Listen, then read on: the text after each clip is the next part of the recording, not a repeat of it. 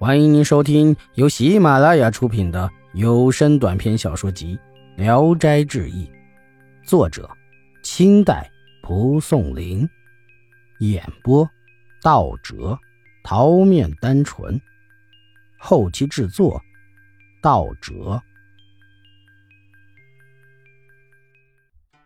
房文书，开封人邓承德游学来到兖州。住在一座破庙中，受雇为一个专门造户口簿的人抄抄写写。到了年底，同事和仆役们都回家了，只剩下邓承德一个人在庙里做点饭吃。一天天刚明，有个少妇敲门进来，十分艳丽，到佛像前烧上香叩拜后走了。第二天，少妇又来拜佛。晚上夜深后，邓生起床，掌上灯，刚想做点什么。少妇却早早的来了，邓生便问：“怎么来的这样早？”少妇说：“天明后人太杂，所以不如黑夜来。又担心来的太早会打扰你睡觉休息。刚才望见灯光，知道你已起床，所以来了。”邓生调戏道：“庙里没人，住在这里可免了来回奔波之苦啊。”少妇讥笑道。庙里没人，难道你是鬼吗？邓生见能和他亲近，等他拜完佛，就拉下他坐下求欢。少妇说：“在佛前怎能做那种事？你身无片瓦，还敢妄想吗？”邓生执意恳求，少妇才说：“离这里三十里地有个村庄，村里有六七名儿童还没请到熟师，你可前去找一个叫李前川的人。”请求这差事，就说要带家眷去，让他另准备一间屋子，我就可以跟你过了。这是长久之计。邓生担心拐人家妇女事发后会获罪，少妇说：“不要紧，我姓房，小名叫文书，没有亲属，常年寄居在舅父家里，不会有人知道的。”邓生大喜，辞别文书，去那个村庄拜会李前川。果然被雇为熟师，又约定年前就带家眷来。返回后告诉文书经过，文书先走一步，约定在路上等着他。邓生随后即告别同事，借了匹马往村庄赶去。文书果然在半路等候。邓生下马，让他骑上，继续赶路。到了学馆，两个人便成了好事，生活在一起。一直过了六七年，竟然像夫妻一样感情和好，安安稳稳，也没有追捕逃妇的。后来，文叔忽然生了个儿子，邓生因为家里的妻子不生育，意外得子，十分高兴，起名叫衍生。文叔却说：“假婚配终究不会变成真的，我马上就要辞别你离去，又生下这么个累人的东西干什么？”邓生惊异地说。我正想，倘若我命好，挣下点钱，和你一块逃回老家，怎么说这种话？文叔忙笑着说：“多谢多谢，我可不会献媚谄笑，去养大婆子的鼻息，给人做奶妈，让孩子难堪。”邓生忙替妻子辩白，不妒忌。文叔默然无语。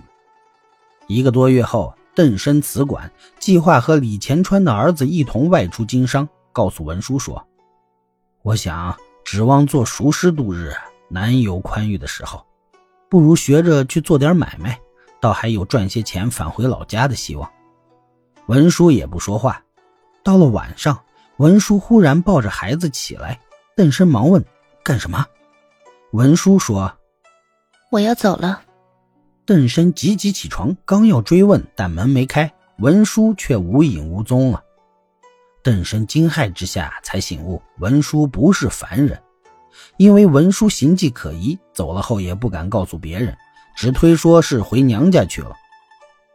在此以前，邓生离家远游时，曾与妻子娄氏约定年底一定回来，没想到一去好几年没有消息。有人传言邓生已死，娄氏的哥哥因为娄氏并无子女，便劝他改嫁，娄氏不同意。和哥哥约下再等三年，每天靠纺线织布来维持生活。一天天黑后，娄氏出去关大门，一个少妇忽然从门外挤进来，怀中抱着一个婴儿，说：“从娘家回来，正好天黑了，知道姐姐一个人住，所以来借宿一晚。”娄氏便让她进屋，到房中仔细一看，是一个二十来岁的美人。娄氏便高兴地和他同床而睡，两人一块逗弄着婴儿。娄氏见婴儿白得像护瓜一样，十分可爱，伤感地说：“我怎么就没这么个东西？”少妇便说：“我正嫌他累人，就把他过继给姐姐做儿子，怎么样？”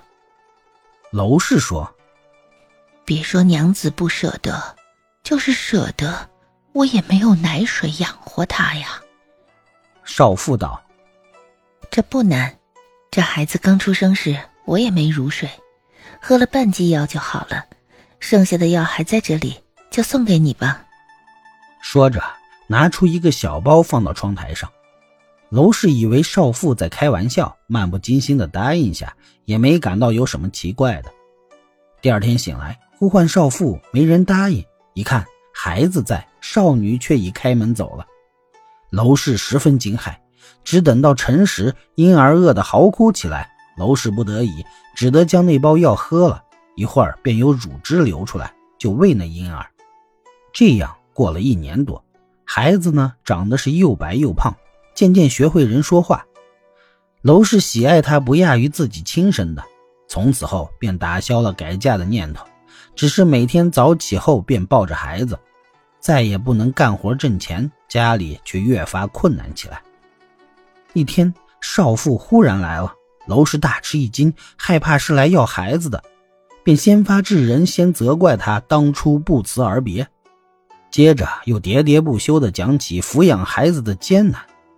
少妇笑着说：“姐姐诉说难处，我就扔了儿子不要了吗？”便用手招呼小孩，孩子却哭着扑到娄氏的怀里。少妇骂道：“小犊子不认得亲娘了。”又对娄氏说。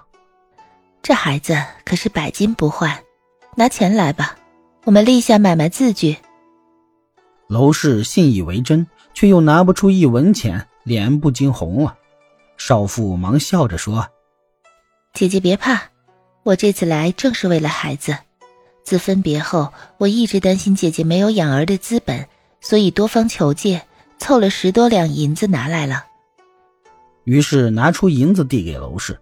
娄氏又担心接受了银子，人家再要孩子，自己就没话说了，死活都不要。少妇放到床上，自己出门走了。娄氏忙抱着儿子追出门外，人已经走远了，喊也不顾。娄氏怀疑少妇负气走了，心里惴惴不安。但自从得到了银子，放债生息，家境富裕了不少。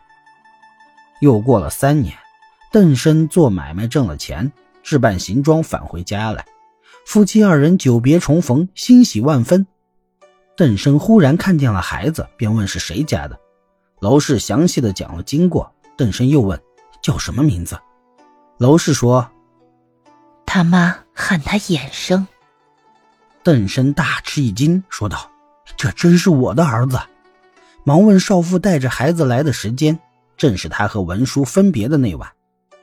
邓生便向妻子讲述了和房文书的悲欢离合，两人因终有一子倍觉欣慰，期望着文书还来，却再也没有音讯了。本集演播到此结束，谢谢大家的收听，喜欢请点赞、评论、订阅一下。